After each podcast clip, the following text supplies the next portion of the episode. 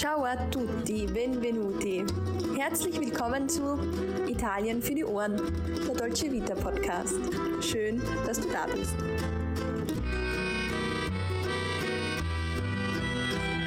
Hallo und herzlich willkommen zu einer neuen Folge Italien für die Ohren. Dein Podcast für das perfekte Italien-Feeling überall dort, wo du gerade bist. Mein Name ist Sarah und ich bin nicht nur zur Hälfte Italienerin, sondern auch große Italien-Liebhaberin. Und das gleiche gilt natürlich auch für meine gute Freundin und liebe Kollegin Alessandra. Ciao Alessandra, tutto bene? Ciao Sarah, ciao a tutti. Wie schön, unsere erste neue Folge im Jahr 2022. An dieser Stelle natürlich erst einmal an alle willkommen im neuen Jahr und nachträglich von uns noch ein frohes neues Jahr. Da kann ich mich natürlich nur anschließen. Auch das Jahr 2022 wird selbstverständlich voller Italien-Momente und Italien-Überraschungen sein. Mit dem ersten Italien-Moment starten wir einfach jetzt gleich direkt los. Und zwar geht es bei uns heute um nützliche Wörter und Sätze bzw. Phrasen für den nächsten Urlaub. Und der findet natürlich in Italien statt. Wir haben in dieser Folge also ein paar leichte Wörter und Sätze vorbereitet, die in ganz alltäglichen Situationen im nächsten Italienurlaub, also per la vacanza, besonders hilfreich sein könnten. Zudem liefern wir eine nützliche Hilfestellung beim Bestellen und Lesen der Speisekarte im Restaurant. Diese Folge kann deshalb also dabei helfen, den italienischen Reisewortschatz ein bisschen zu verbessern bzw. die eigenen Italienischkenntnisse noch einmal aufzufrischen oder für Unterstützung im nächsten Italienurlaub sorgen. Aber lass uns jetzt einfach einmal anfangen. Gut, mit was fangen wir an? Über die Aussprache haben wir ja bereits in Folge 11 Parlare l'Italiano gesprochen. Wer dazu noch weitere Tipps oder Hilfe braucht, der kann übrigens auch sehr gerne auf unsere Instagram-Seite italien.fuer.alle.sinne schauen, denn dort haben wir Kurzvideos zur Aussprache der italienischen Vokale veröffentlicht. Stimmt genau. Ich würde also sagen, wir beginnen am besten mit Wörtern und Sätzen, die in einer Runde mit Italienerinnen und Italienern oder eben mit italienischen Freundinnen und Freunden besonders von Nutzen sein können. Sehr gute Idee. Das Allerwichtigste ist hier wohl die Begrüßung, für die denke ich ein ganz einfaches Ciao reicht. Und dann der Satz Ciao, mi chiamo Alessandra. Also hallo, ich heiße Alessandra. Ganz einfach. Und wenn man sich dann den Leuten vorgestellt hat, dann schüttelt man ja meistens auch die Hand. Ich meine, Corona bedingt vielleicht nicht mehr so häufig, trotzdem sagt man dann Piacere, sono Sara. Also zum Beispiel, wenn sich die Alessandra mit Ciao, mi chiamo Alessandra vorstellt, dann würde ich antworten Piacere, sono Sara, was so viel heißt wie freut mich, ich bin die Sarah. Ganz wichtig in so einer Runde sind dann auch die Wörter si, ja, no, nein, permesso, Entschuldigung, wenn man sich zum Beispiel durch eine größere Gruppe an Menschen quetschen möchte oder wenn man in ein Haus tritt, dann fragt man vorher auch permesso, was so viel heißt wie darf ich eintreten und natürlich auch grazie, danke oder per favore, bitte. Da hast du jetzt aber schon einige Wörter genannt, wichtige Wörter natürlich. Und als letztes jetzt eben per favore. Das darf man nicht verwechseln mit prego das dummerweise nämlich auch bitte heißt, aber man muss es eben im richtigen Zusammenhang verwenden und das habe ich schon hin und wieder, naja, an der falschen Stelle gehört. Ja, diese Situation kenne ich auch, wenn dann zum Beispiel im Restaurant etwas bestellt wird und der Gast die Bestellung dann mit Prego abschließt. Also nicht una pizza prego. Das sollte man nicht machen. Genau, grundsätzlich gilt nämlich, möchte man um etwas bitten oder etwas bestellen, dann muss man per favore benutzen. Ein deutscher Beispielsatz wäre zum Beispiel für mich bitte eine Pizza Margherita, una Pizza Margherita per favore. Genau, also mit per favore bestellt man selber, bringt dann der Kellner oder die Kellnerin das Essen vorbei an den Tisch und sagt hier bitteschön, dann würde diejenige Person prego sagen. Also da wäre das dann die richtige Wahl. Außerdem können in einer Runde mit Bekannten auch die folgenden Sätze nützlich sein. Sono di, also ich komme aus, wenn zum Beispiel der Gegenüber wissen möchte, di dove sei, also woher kommst du? Ja, und das wird man dann schon vielleicht hin und wieder gefragt, wenn man merkt, dass man nicht aus dieser Stadt kommt zum Beispiel oder überhaupt vielleicht gar nicht aus Italien ist, dann kommt diese Frage einmal auf. Und was ich auch gemerkt habe, vielleicht vor allem bei jüngeren Leuten, dann hört man schon auch hin und wieder die Frage quanti anni hai, also wie alt bist du? Um dieses Thema jetzt aber abzuschließen und zur nächsten Situation überzugehen, habe ich noch zwei leichte Wörter auf Lager. Cognome und Nome. Cognome meint den Nachnamen und Nome den Vornamen da habe ich gemerkt, da gibt es auch des Öfteren etwas Verwirrung, vor allem wenn man irgendwelche Formulare ausfüllen muss. Das ist wirklich gemein und verwirrend, weil auf Deutsch heißt es ja meistens Name und Vorname. Aber ja, jetzt vor allem wieder, ja, die Corona-Situation möchte ich zwar nicht überstrapazieren, aber es ist natürlich hin und wieder passiert, dass man jetzt Formulare ausfüllen muss, noch mehr als vorher, wenn man zum Beispiel nach Italien einreisen will. Und da ist es schon passiert, dass es das entsprechende Formular nur in der italienischen Version gegeben hat. Machen wir jetzt weiter und kommen wir zu einem Thema, das für den Urlaub in Italien auch wirklich essentiell ist. Das Essen gehen. Ja, und da ist es wohl schon jedem und jeder mal so ergangen, dass man die Speisekarte und die Gerichte darauf nicht wirklich verstanden hat und nicht so genau gewusst hat, was man da eigentlich bestellen soll. Ich kann nur von mir sprechen, mir schmecken viele Dinge leider nicht. Das heißt, ich will eigentlich wissen, was da oben steht. Ich kann aber auch sehr gut nachfühlen. Ich glaube, wir beide können sehr gut nachfühlen, wie das ist, wenn man das nicht weiß. Uns ist es in anderen Ländern ja auch schon so ergangen. Auf jeden Fall. Ich erinnere mich wirklich noch sehr gut an einen Urlaub in Thailand, der leider schon viel zu lange wieder her ist. Aber damals war ich in einem kleinen, versprenkelten Ort, in dem es kaum Touristen und Touristinnen gab und mir wurde dort eine thailändische Speisekarte ausgehängt. Ja, da habe ich mir natürlich auch gedacht, das ist spannend. Ich habe die Gerichte einfach frei gewählt und mir gedacht, wird schon schmecken. Und das war dann auch wirklich so? Also hat es dann geschmeckt? Ja, das Essen war sehr, sehr lecker, aber ich weiß bis heute nicht so recht, was ich da eigentlich gegessen habe. Ja, damit es jetzt im nächsten Italienurlaub dann nicht so ist wie bei der Alessandra in Thailand, haben wir ein paar Erklärungen für das Restaurant und Il Cibo, also das dortige Essen, vorbereitet. Aber zuerst einmal wenn man in ein Restaurant kommt, dann muss man ja auch nach einem Tisch fragen und die dementsprechende Personenanzahl hinzufügen und da sagt man dann zum Kellner oder zur Kellnerin un tavolo per due zum Beispiel. Also das wäre dann ein Tisch für zwei Personen. Genau, wenn man sich dann gesetzt hat, dann studiert man in der Regel die Speisekarte und man fängt im ersten Schritt mit den Getränken an. L'acqua ist hier das Wasser, Acqua liscia, Acqua senza gas oder Acqua naturale ist dann das Wasser ohne Kohlensäure. Das würde ich tatsächlich bestellen, aber da gibt es also mehrere Begriffe dafür. Genau, auch bei Wasser mit Kohlensäure gibt es mehrere Begriffe. Wasser mit Kohlensäure heißt nämlich Aqua frizzante oder Aqua gassata oder Aqua con gas oder Aqua minerale. Da hat man dann die Qual der Wahl. Ich würde sonst auch ein Aqua del Rubinetto bestellen, das wäre dann das Leitungswasser. Also so viele Begriffe mit dem Wort Aqua. Wahnsinn. Und es kommt tatsächlich noch ein weiterer Begriff dazu, und zwar una bottiglia d'acqua.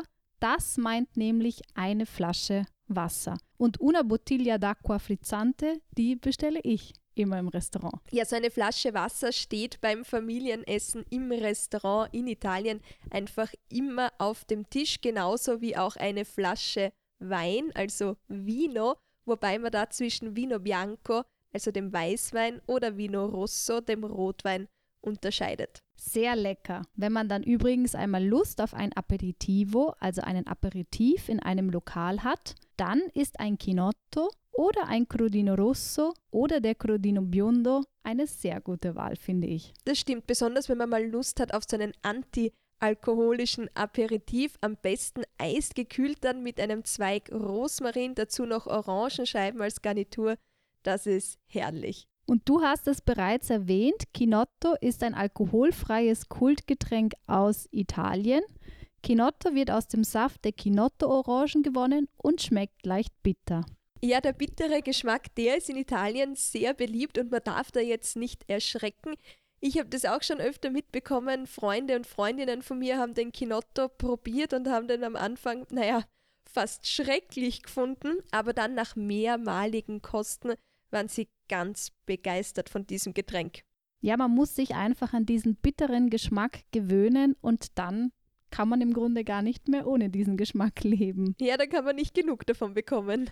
Das gleiche ist mir bei Freunden auch mit Crodino passiert. Denn auch Crodino ist ein Aperitivo non alcolico, also ein alkoholfreier Aperitif, der eben leicht bitter schmeckt. Crodino selbst wurde zum ersten Mal 1964 in der idyllischen Stadt Crodo im nördlichen Piemont hergestellt. Und inzwischen, muss man sagen, ist der Crodino fester Bestandteil der italienischen Aperitivo-Kultur und einer der erfolgreichsten italienischen Drinks. Crodino besteht aus 30 unterschiedlichen erlesenen Kräutern und Fruchtextrakten und sorgt dank der süßen sowie bitteren Orangenfruchtstücken für ein unglaubliches Geschmackserlebnis. Insgesamt gibt es den Crodino in zwei verschiedenen Sorten. Alessandra, du hast es ja schon gesagt, der gelbe Crodino Biondo und der tiefrote Crodino Rosso. Welchen würdest du wählen? Ich würde den Crodino Rosso wählen. Ich finde allein die Farbe ist schon ein absolutes Highlight. Pur schmeckt das sehr lecker, gemischt mit Soda, Ginger Ale oder Tonic Water oder auch einfach als erfrischender Crodino Spritz ist der Crodino der perfekte Drink für jeden Gaumen. Ich merke schon, Alessandra, du bist da ein Fan, aber blicken wir jetzt zurück ins Restaurant und zum Essen, weil dort findet sich ja meist dann auch, wenn man zum Beispiel zum Mittag hingeht, un Menü del giorno, also ein entsprechendes Tagesmenü, oder man wählt dann selbst einfach un primo piatto, also einen ersten Gang, oder un secondo piatto, also einen zweiten Gang oder eine Hauptspeise. Im Sommer kann man dann oft zwischen verschiedenem Fisch oder Gerichten mit Meeresfrüchten wählen. So sind zum Beispiel Ostrike Austern, Ricci di Mare sind Seeigel, die übrigens auch ganz gut schmecken. Ja, ich kann mich kaum. nicht zu überwinden. Alici sind die Sardellen. Und dann gibt es aber Kotze, das sind die Miesmuscheln, die finde ich besser. Vongole, die Venusmuscheln oder Seppia, der Tintenfisch oder auch Il Gamberetto, die Garnelen. Und was natürlich auch häufig auf der Karte steht, das sind die Calamari Fritti, also die frittierten Tintenfischringe. Dann gibt es natürlich noch Il Polpo, die Krake, eine Grigliata di Pisce, das ist ein Teller mit gegrilltem Fisch, meist der Fang des Tages, und Frutti di Mare, Meeresfrüchte, also bei einem Teller Tagliatelle ai Frutti di Mare wird man jetzt diverse Muscheln aber auch Gamberi zusammen auf dem Teller finden. Ja, und da kannst du nicht Nein sagen, das weiß ich. Aber natürlich gibt es jetzt nicht nur Fisch in einem Restaurant, sondern auch eine Vielzahl an verschiedenen Fleischgerichten. Und da möchte ich jetzt zum Beispiel die Salsiccia erwähnen, weil da wurde ich wirklich auch schon öfters gefragt, was ist das eigentlich? Ja, man muss sagen, bei uns kennt und isst man diese Art der Wurst in dieser Form eigentlich nicht. Vielleicht könnte man es als rohe Bratwurst beschreiben. Ich würde bei einer Salsiccia auch die Haut entfernen, so schmeckt sie einfach besser. Und sie macht sich perfekt in einer Soße, zum Beispiel zu Pasta, angebraten mit Ei darüber und das muss ich tatsächlich der Sarah noch einmal machen. Oder eben auch in einer Lasagne. Ja, diese Salsiccia kann man also auf verschiedene Arten genießen. In Neapel sollte man unbedingt Salsiccia e Friarelli ausprobieren. Das ist eben diese Wurst gemeinsam mit einem grünen Gemüse, das man bei uns eigentlich nicht findet. Das muss man also in Neapel einmal testen. Und ja, am besten vielleicht sogar auf einer Pizza, weil was wäre ein Italienurlaub ohne Pizza? Und was darf dann auch nicht fehlen?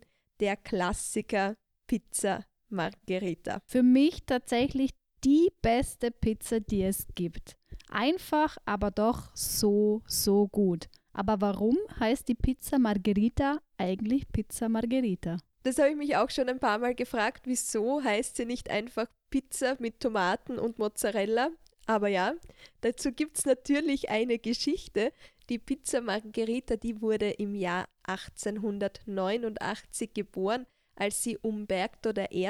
aus dem Hause Savoyen und seiner Ehefrau Margherita bei einem Besuch in Neapel serviert wurde. Denn das königliche Ehepaar hat dort die Sommerferien verbracht. Zubereitet wurde die Pizza, so heißt es, vom Pizzaiolo Raffaele Esposito. Und die Pizza wurde nach der Königin Margherita benannt. Ganz genau, denn nachdem das Königspaar mehrere Pizzen ausprobiert hat, erklärte die Königin, dass die Pizza mit der Mozzarella diejenige sei, die ihr am allerbesten geschmeckt hat. Aus dem Grund wurde dann jene Pizza mit Mozzarella, Tomaten und Basilikum in Pizza Margherita umbenannt. Anders als jedoch oft behauptet wird, hat es diese Pizza-Variante schon mindestens seit 1830 gegeben. Und noch bis 1950 waren beide Bezeichnungen im Umlauf, sowohl Pizza Margherita als auch Pizza mit Mozzarella. Die älteste neapolitanische Pizza, so sagt man, geht übrigens auf das Jahr 1660 oder auf die Anfänge des 18. Jahrhunderts zurück. Wahnsinn, also so lange kennt man schon die Pizza Napoletana.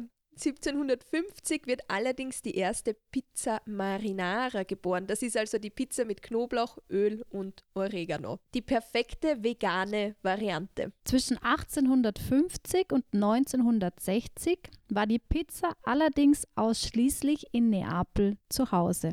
Ab 1960 verbreiteten sich die Pizzerie dann in ganz Italien und in den knapp letzten 40 Jahren hat sich die Pizza dann auch in Europa und im Rest der Welt verbreitet. Ja, und ich glaube, inzwischen kann wirklich niemand mehr ohne Pizza leben. Sie schmeckt einfach viel zu gut. Und in Italien würde man dann dementsprechend sagen, la pizza era buona. Die Pizza war sehr gut. Und wenn man dann nach einer Pizza auch noch Platz im Magen hat, dann sollte man sich unbedingt un dolce, eine Nachspeise gönnen und alles anschließend mit einem Kaffee, einem Espresso abrunden. Typisch italienisch nach einem Essen ist, um das jetzt noch einmal in Erinnerung zu rufen, eben der Espresso, einen Cappuccino, den würde man eigentlich nur zum Frühstück trinken. Ja, überaus nützlich bei einem Besuch im Restaurant und bei diversen Unverträglichkeiten oder auch diversen Essenswünschen sind dann die Begriffe senza glutine, also ohne Gluten, oder senza lattosio, also ohne Laktose, oder aber auch vegetariano, vegetariana, also vegetarisch, vegano, vegana, also vegan und son allergico, son allergica in meinem Falle ich bin allergisch. Das ist wirklich wichtig, wenn man sich böse Zwischenfälle bei einem Restaurantbesuch ersparen möchte. Wenn man dann fertig ist mit dem Essen, dann möchte man meistens nach der Rechnung fragen und dann ist il conto per favore der richtige Satz für Servicepersonal. Und da haben wir wieder unser Wort per favore und wenn man diese Rechnung dann erhält, dann darf man nicht überrascht sein. In Italien findet sich auf der Rechnung nämlich immer ein Punkt, der Coperto heißt und der meist zwei bis drei Euro pro Person kostet. In Italien ist es nämlich üblich, eine gewisse Gebühr für das Hinsetzen, für den gedeckten Tisch, den Service und das Brot zu bezahlen. Was man sich dann aber in Italien eigentlich sparen kann, ist das Trinkgeld. Das ist eben in dieser Servicepauschale Coperto schon mit inbegriffen. Ein Italien-Urlaub bedeutet aber nicht nur viel essen gehen, sondern auch Sonne, Strand und Meer im Sommer. Da kann ich dir nur zustimmen. Ja, und dann braucht man beim Baden im Sommer unbedingt einen Ombrellone, einen Sonnenschirm, um keinen Sonnenbrand zu bekommen, oder auch Occhiali da Sole, also eine Sonnenbrille. Ja, so eine Sonnenbrille, die ist sowieso das beste und wichtigste Accessoire der Italienerinnen und Italiener im Sommer. Und ich gehe auch im Sommer nie ohne Sonnenbrille aus dem Haus, schon gar nicht an einem Strandtag. Und so ein Strandtag, der schreit dann ja auch noch ganz dringend nach einem Gelato, also nach einem Eis. Merken kann man sich hier sofort quanto costa oder quant'è, Also, wie viel kostet das? Überhaupt eine wichtige Frage für so einen Strandtag, weil man möchte sich ja vielleicht auch Armbänder, Kleider oder Handtücher kaufen oder ein Coccobello Cocco. Dann ist diese Frage Quanto Costa natürlich auch sehr wichtig. Stimmt, wir würden uns dann an einem heißen Sommertag auch definitiv mit einem Gelato verwöhnen. Wir würden dann jeweils un Gelato, also ein Eis bestellen oder wenn ich für uns beide gehen würde, due gelati, also zwei Eis. Ja, und an einem guten Tag würden wir dann vielleicht auch tre gelati oder quattro gelati bestellen, also gleich drei oder viermal Eis. Wir würden also Eis essen, bis uns schlecht wird. Die verschiedenen Eissorten sind dann aber i gusti und dementsprechend sind due gusti zwei verschiedene Eissorten bzw. zwei Kugeln. Eis. Und das ist dann meistens un corno piccolo. Also wenn man das bestellt, dann bekommt man gleich due gusti, soweit ich weiß. Aber was man auf jeden Fall braucht, um so ein Eis zu bekommen, ist lo scontrino, also der Beleg. Meistens bezahlt man das Eis ja vorher und gibt dann dieses scontrino an die Eisverkäuferin oder an den Eisverkäufer und erhält das entsprechende Gelato. Ja, aber ein Italienurlaub besteht natürlich noch aus so viel mehr als nur Essen gehen, Eis essen, einen Strandtag oder Aperitivo trinken. Ja, manchmal muss es auch Kultur sein oder auch ein kleiner Shoppingbummel. Der darf eigentlich bei so einem Urlaub in Italien nicht fehlen. Also der ist ein absolutes Muss, würde ich sagen. Ja, für mich auch. Ich kann verraten, der Großteil unseres Kleiderschranks, aber auch unserer Schuhe stammen aus Italien, Sarah. Ja, ich würde sagen, da hat man uns erwischt. In Italien selbst sieht man in den Schaufenstern und in den Geschäften dann oft die Schilder mit der Aufschrift Saldi, also Schlussverkauf. Und das ist mein ganz großer Tipp. Also wenn man das Wort irgendwo sieht, Saldi, dann sollte man unbedingt zuschlagen. Dabei gilt es dann zu unterscheiden denn die Saldi Invernali finden normalerweise im Januar statt und die Saldi Estivi im Juli bzw. im August. Der genaue Zeitrahmen und die Dauer der Saldi hängen jedoch immer jeweils von Region zu Region ab. In der Regel gehen die Saldi dann von 45 bis 60 Tagen. Das heißt 45 bis 60 Tage Shopping pur. Auch bei den Worten Prezzo ridotto oder lo sconto, da werde ich dann hellhörig, weil da geht es dann immer um einen Preisnachlass. Wenn man sich dann durch verschiedene Kleidungsstücke oder Schuhe durchprobiert, dann ist eine Rückmeldung immer gut an die Verkäuferin und das ist una taglia più grande, also eine größere Größe, oder una taglia più piccola, eine kleinere Größe. Damit man auch dann das bekommt, was man gerne haben möchte. Wir sind ja im Urlaub dann auch häufig mit den Mezzi di Trasporto oder den Mezzi Pubblici, also mit den öffentlichen Verkehrsmitteln unterwegs und da haben wir uns auch die wichtigsten Wörter einmal rausgesucht. Ganz wichtig ist natürlich immer il biglietto, also das Ticket. Das kann man sich zum Beispiel in einer Billetteria, also am Ticketschalter kaufen. Hier kann man dann zwischen Andata, Hinfahrt oder Ritorno Rückfahrt unterscheiden oder man kauft auch einfach gleich Andata e Ritorno, also Hin- und Rückfahrt, wenn man zum Beispiel einen Tagesausflug unternehmen möchte. Das funktioniert auch gut, wenn man nach Rom fährt und mit dem Bus vom Flughafen in die Stadt fährt. Da kann man dann auch gleich Andata e Ritorno nehmen, als Beispiel. Zahlen kann man dann das Ticket entweder con la carta, also mit der Bankomatkarte, oder mit Contanti, das wären dann eben die Geldscheine bzw. die Münzen. Die verschiedenen Verkehrsmittel können dann auch einfach sein der Bus, l'autobus, das Flugzeug, l'aereo, das Auto, la macchina. Ja, oder dann könnte man auch mit der U-Bahn unterwegs sein, la metro, oder mit dem Zug, il treno, oder manchmal auch mit der Fähre, il Traghetto. Und wenn man dann beispielsweise Hilfe braucht, um den eigenen Zug oder die Fähre zu finden, dann sagt man am besten dove, wo ist, oder dove parte, von wo aus fährt. Wichtig in dem Zusammenhang ist auch, dass destra rechts bedeutet und sinistra links heißt. Das ist natürlich überaus hilfreich, um den Ort dann auch zu finden. Dritto heißt in dem Zusammenhang übrigens auch noch gerade aus. Aber du lieferst mit diesen Fragen eigentlich auch schon das perfekte Stichwort und zwar Hilfe. Das ist nämlich auch wichtig und gut zu wissen, wenn man in Italien Hilfe braucht, dann kann man einfach sagen aiuto oder wenn man wirklich Hilfe braucht, könnte man auch rufen aiuto, aiuto. Dann kommen wirklich alle herbeigerannt. La Polizia ist natürlich die Polizei. Un incidente, das wäre ein Unfall. L'ambulanza, der Krankenwagen.